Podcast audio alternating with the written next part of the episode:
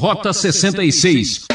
Não era um profeta assim equilibrado do jeito dos profetas literários que dizem assim diz o Senhor. Não, ele tinha aí uns movimentos diferentes e um pouco estranhos. Isso não desqualifica como profetas, mas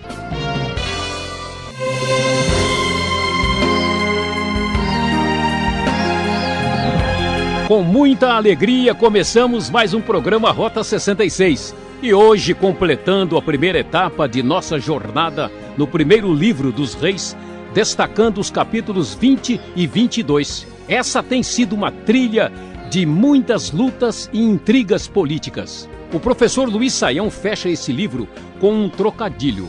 Acabe com a maldade antes que ela acabe com você. Você vai ver que neste estudo, como Deus não desiste de ninguém, até mesmo um rei perverso e ruim tem chance na vida. Se você pensa que pode dar um jeitinho em tudo e escapar das consequências, então preste atenção nesta exposição do Luiz Saião.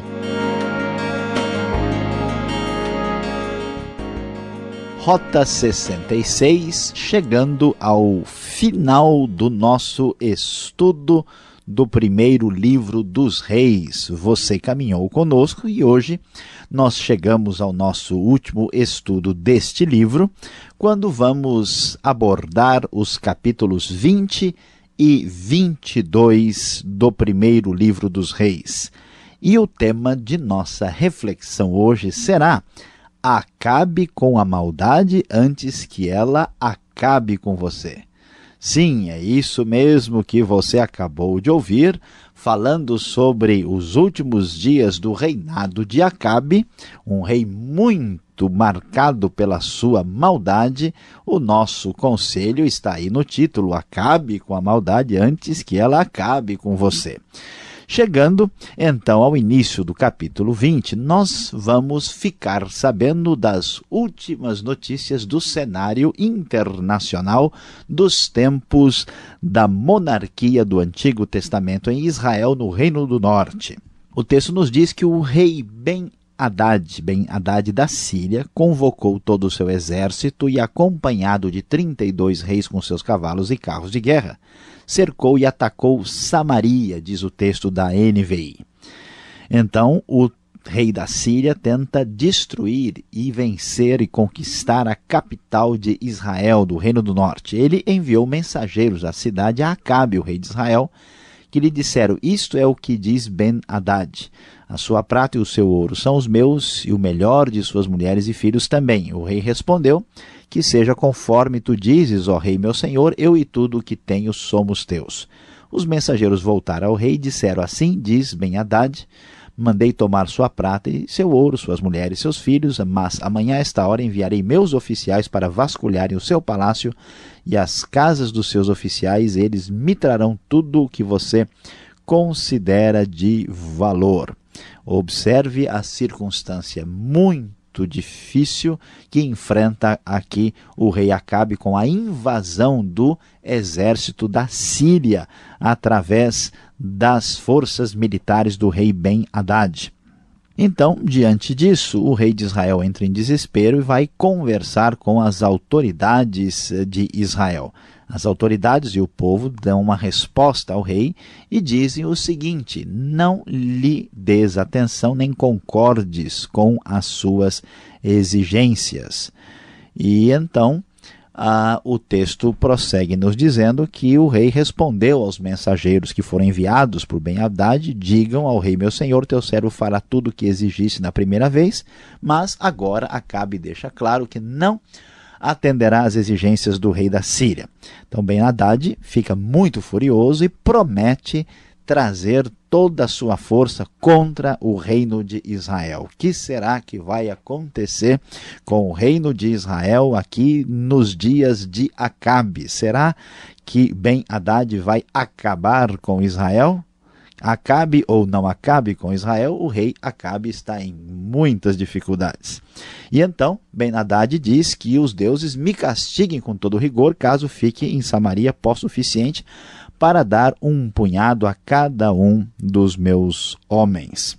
Nesse mesmo contexto, como nós podemos ver tantas vezes, Deus, o Senhor da história, aquele que tem o domínio e o controle sobre o espaço e o tempo, nós vamos observar no versículo 13 que nessa ocasião um profeta foi até Acabe, rei de Israel, e anunciou: Assim diz o Senhor: Vê este exército enorme, hoje eu entregarei nas suas mãos, e então você saberá que eu sou o Senhor. Então, Acabe quer saber o que vai acontecer, e a palavra do profeta eh, se dirige a ele, dizendo que os jovens soldados dos líderes das províncias fariam isso. O texto nos conta que Acabe convocou esses soldados, que eram 232 homens, e reuniu com o restante dos israelitas, dando 7 mil ao todo. Eles partiram ao meio-dia, enquanto Ben-Hadad e os 32 reis aliados estavam se embriagando nas suas tendas. Os jovens soldados das províncias saíram e caminharam na direção do ataque contra Ben-Hadad e todos os seus reis aliados. E o texto da NVI nos fala que os soldados, os jovens dos líderes da província foram para fora da cidade com o exército na retaguarda e cada um matou seu adversário. Diante disso, os sírios, né, que são chamados também de arameus na Bíblia, fugiram e Ben Haddad escapou a cavalo ah, com alguns dos seus cavaleiros. O rei de Israel avançou e matou os cavalos, destruiu os carros de guerra e conseguiu uma grande vitória, destruindo toda a arrogância do rei da Síria. E então o texto nos fala que o profeta foi ao rei de Israel e disse: Olha, tome cuidado, porque na próxima primavera o rei da Síria vai atacar de novo. E olha só que interessante. Chegando na Síria, o rei pagão, que não conhecia Deus, teve a seguinte visão da realidade. Ele disse: Olha, os deuses da, de Israel são deuses das montanhas, por isso que eles foram fortes demais. E então o conselho deles foi: deves organizar um exército como o que perdeste cavalo por cavalo, para que possamos combater Israel nas planícies. Então é certo que os venceremos. E então o rei Ben-Hadad agora vai tentar o segundo momento, o segundo tempo da batalha, para tentar destruir Israel. Mas o homem de Deus vai ao rei de Israel e diz: Olha, estou sabendo que os arameus imaginam que eles perderam a batalha porque o Senhor, Deus de Israel, é Deus das montanhas e que ele não entende nada dos vales e planícies. Por causa disso, eles vão perder a batalha. E durante sete dias eles estiveram acampados um em frente do outro, e no sétimo dia entraram em combate. Num só dia, os israelitas conquistaram a vitória, matando cem mil soldados da, de origem do exército sírio. E assim, Acabe, apesar de sua vida errada, contou com a misericórdia de Deus, que desta vez ainda não trouxe o julgamento sobre a sua vida e o seu reinado, e permitiu que ele fosse preservado desta maneira. E, finalmente, o texto vai nos mostrar ah, que o rei Ben-Hadad, desesperado, pediu misericórdia e o rei Acabe permitiu que ele fosse embora, que ele fosse poupado e não fosse destruído. Por causa disso, um profeta da parte de Deus foi enviado para fazer o seguinte, uma história um tanto quanto diferente que aparece no final do livro dos reis. O profeta disse ao companheiro: Fira-me, mas o homem se recusou. E como ele se recusou, um leão veio e o feriu.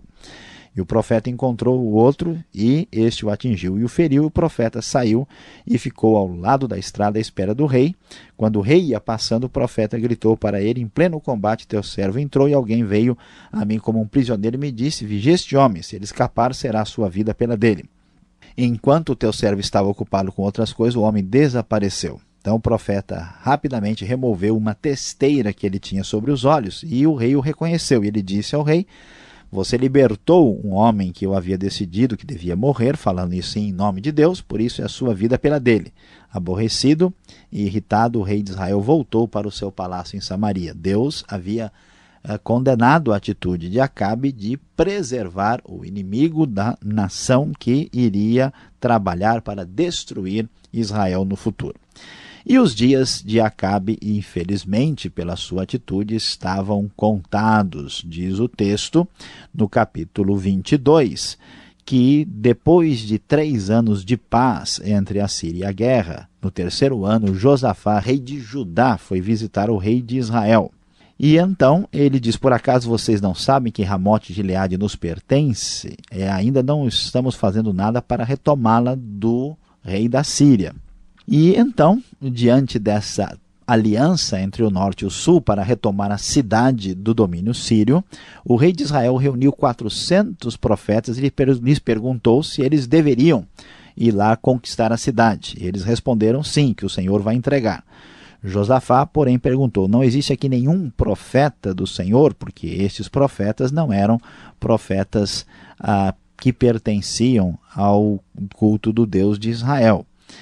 Aí o rei de Israel respondeu: Olha, tem um aqui que um homem de quem podemos consultar o Senhor, mas eu não gosto dele, eu odeio, né? Porque é Micaías, filho de Inlá, que sempre fala mal de mim. O rei de Israel chamou um dos oficiais e pediu que chamasse Micaías de qualquer maneira.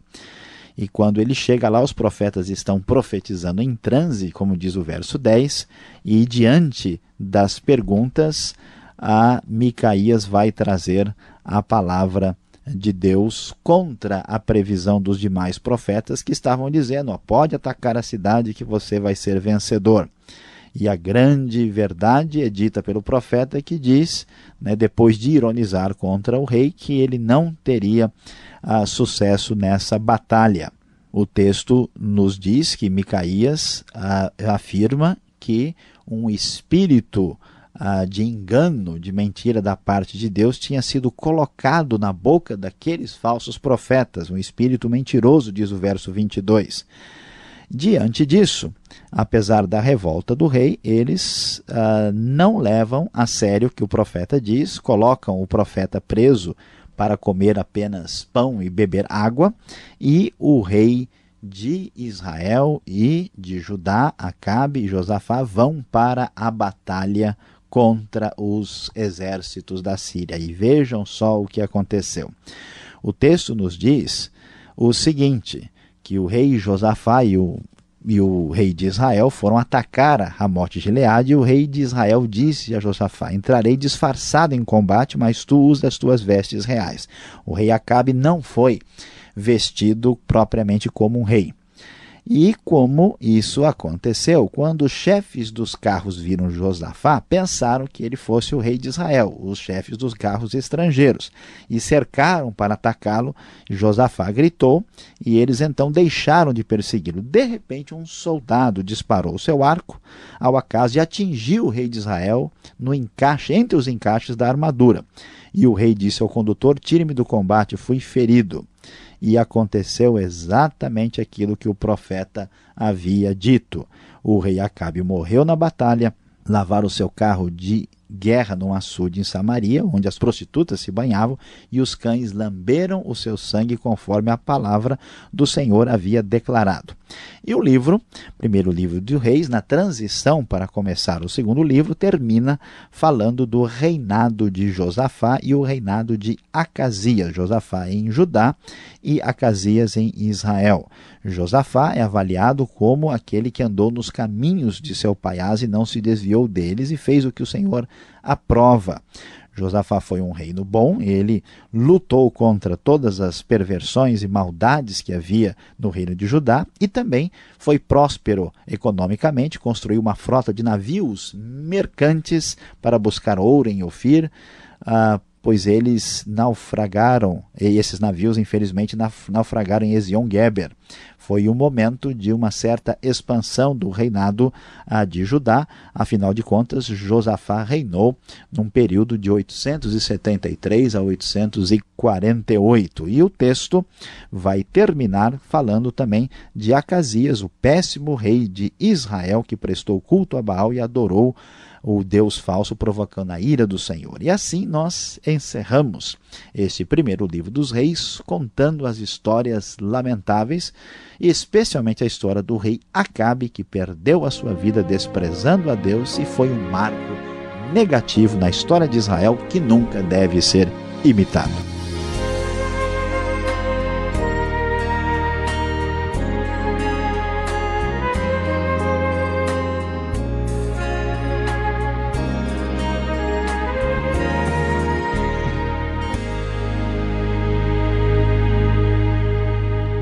Já já voltaremos com nossa aula. Esse é o programa Rota 66, o caminho para entender o ensino teológico dos 66 livros da Bíblia. Para falar com a gente, escreva para Caixa Postal 18.113, CEP 04626-970 São Paulo, capital. Correio eletrônico, rota 66 arroba transmundial.com.br. E estamos concluindo a série de estudos no primeiro livro dos reis, hoje, capítulos 20 e 22, com o tema Acabe com a maldade antes que ela acabe com você. Fique esperto, hein? Rota 66 tem produção e apresentação de Luiz Saião, redação e participação de Alberto Veríssimo, locução Beltrão.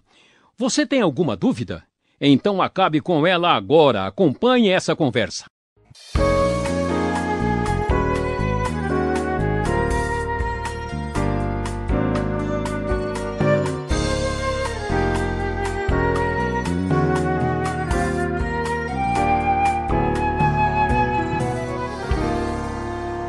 Aula continua agora com as perguntas ao professor Luiz Saião, último estudo no primeiro livro dos reis, os capítulos 20, aí fomos para o 22, não é isso, mestre? Agora a pergunta que chama a atenção é sobre a guerra de Israel contra a Síria. É Síria ou seria o reino da Assíria? Eram nações diferentes? É a mesma? Pastor Alberto, de fato é importante chamar atenção aqui porque os dois nomes são muito parecidos. Nós temos Síria e Assíria, começando com A. Né? Aqui, no caso da época de Acabe e Josafá, quem está aparecendo é o reino da Síria, com S, sem A. Né? A Síria que também é chamado do reino dos arameus. A Síria aparece mais nessa época do século IX e o comecinho do século VIII, enquanto a a Síria aparece depois. A Síria é o país que existe até hoje, da capital Damasco, que nessa época teve uns conflitos, especialmente com o Reino do Norte. Houve a famosa guerra Ciro-Efraimita, como os historiadores mencionam. A Assíria era mais distante era onde estava a famosa cidade de Nínive. Então são nações diferentes e quem estuda a Bíblia tem que prestar atenção para ver se é a Síria dos arameus ou a Assíria, a grande potência que surge posteriormente que está sendo considerada aqui. Agora olhando o capítulo 20, parece que alguns textos são meio figurados, professor, porque lá no verso 29 fala-se em 100 mil guerreiros mortos num só dia. E lá mais para frente, no verso 31, fala-se ainda que os reis de Israel eram misericordiosos. Olha, misericórdia, em se Acabe usava de misericórdia, o que seria então dos outros reis, hein? Pois é, antes que a, a, curiosidade acabe com o nosso ouvinte, vamos tentar ver como é que a gente compreende essa situação. Essa questão dos 100 mil soldados, por mais que o número seja muito elevado, e alguns autores às vezes acreditam que de fato o número ele é superlativo, ele é hiperbólico, né? ele vai além da literalidade, uh, não é de todo impossível que o, o número seja lido literalmente, porque é possível que estejam envolvidos que foram mortos na batalha propriamente, os que haviam fugido e escapados e que foram expulsos do campo de batalha e até o pessoal que estava apoiando todo o grupo aí envolvido, né? Numa linguagem futebolística foi não só, né, o time, mas também o banco de reserva, o técnico, o bandeirinha e quem estava, os gandulas foram juntos. Seria mais ou menos uma coisa desse tipo para explicar o número tão elevado. E outra coisa ah, importante para a gente perceber aqui é que no caso dessa misericórdia dos reis de Israel, a gente tem que entender qual é o parâmetro utilizado. Né? O Acabe era perverso, o Acabe era um rei idólatra. Mas comparado com os povos pagãos que jamais preservariam seus inimigos, eles então eram considerados razoáveis pelos padrões de maldade internacional. No ISO 9002 de maldade internacional, a CAB ainda precisava aí dar uns passos à frente, por incrível que pareça. Que coisa. E eu estou pensando aqui que naquela época existiam alguns profetas, tá aí, Elias, Eliseus, Eliseu e outros, mas de repente eu vejo aqui 400 profetas, lá no verso 10 do capítulo 22. Eram de Deus, quem são esses profetas? Que tipo de mensagens eles estão apresentando? Pastor Alberto é curioso o que acontece com esses profetas, porque eles são profetas do estilão mais antigo, aqueles profetas que andavam em grupos e eles tinham assim grandes manifestações estáticas, né? Eles tinham manifestações fortes, assim, o verbo hebraico, por isso que a NVI traduz corretamente, diz que eles entravam em transe, não era um profeta assim equilibrado do jeito dos profetas literários que dizem assim diz o Senhor. Não, eles realmente, né, tinham aí uns movimentos diferentes e um pouco estranhos. Isso não desqualifica como profetas, mas ah, apesar de confessar o nome de Deus, mostra que eles não eram profetas legítimos e aprovados. Tanto é que a profecia deles não era verdadeira e eles foram vítimas aí, como diz o texto, de um espírito mentiroso que os enganou. Então, nesse verso 22 do capítulo 22,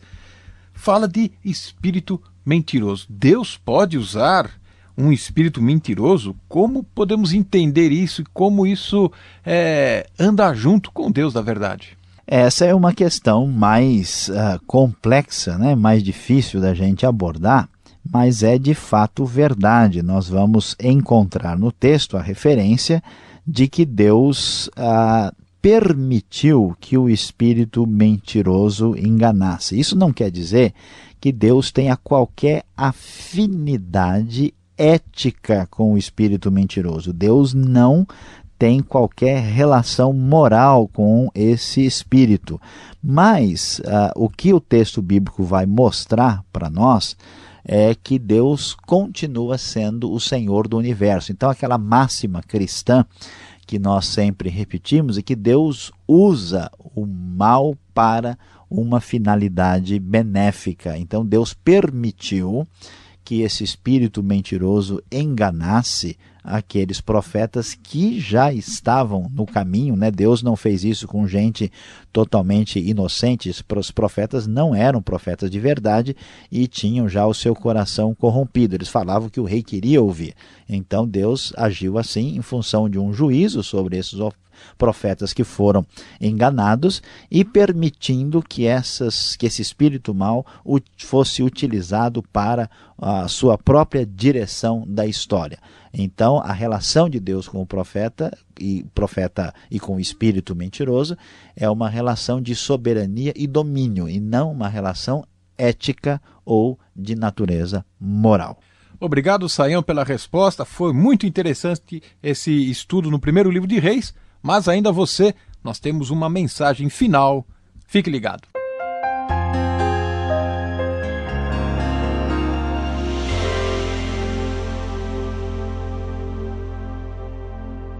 Hoje no Rota 66, você acompanhou conosco o estudo do capítulo 20 e 22 do primeiro livro dos Reis. Sim, nós encerramos o estudo do livro falando sobre o tema Acabe com a maldade antes que ela acabe com você. E falando neste assunto, nós certamente ficamos surpresos e absolutamente pasmos diante da realidade terrível dos 22 anos do reinado de Acabe no Reino do Norte em Israel. Foi um reino perverso, com injustiça, com idolatria e com tanta coisa ruim e errada, e apesar disso, Deus, na sua misericórdia, permitiu que Acabe tivesse várias oportunidades de voltar atrás, de se arrepender e de emendar e corrigir a sua vida. E vocês viram que finalmente Acabe morreu de maneira vergonhosa e humilhante, Acabe perdeu o seu reinado, toda a sua glória e seu poder foi absolutamente destruído. E aqui nós vamos descobrir a grande lição que vai ficar para a sua vida e para o seu coração. Não se esqueça, acabe com a injustiça na sua vida. Não permita que ela tome conta de você, porque, como todo mundo sabe, a justiça tarda, mas não falha.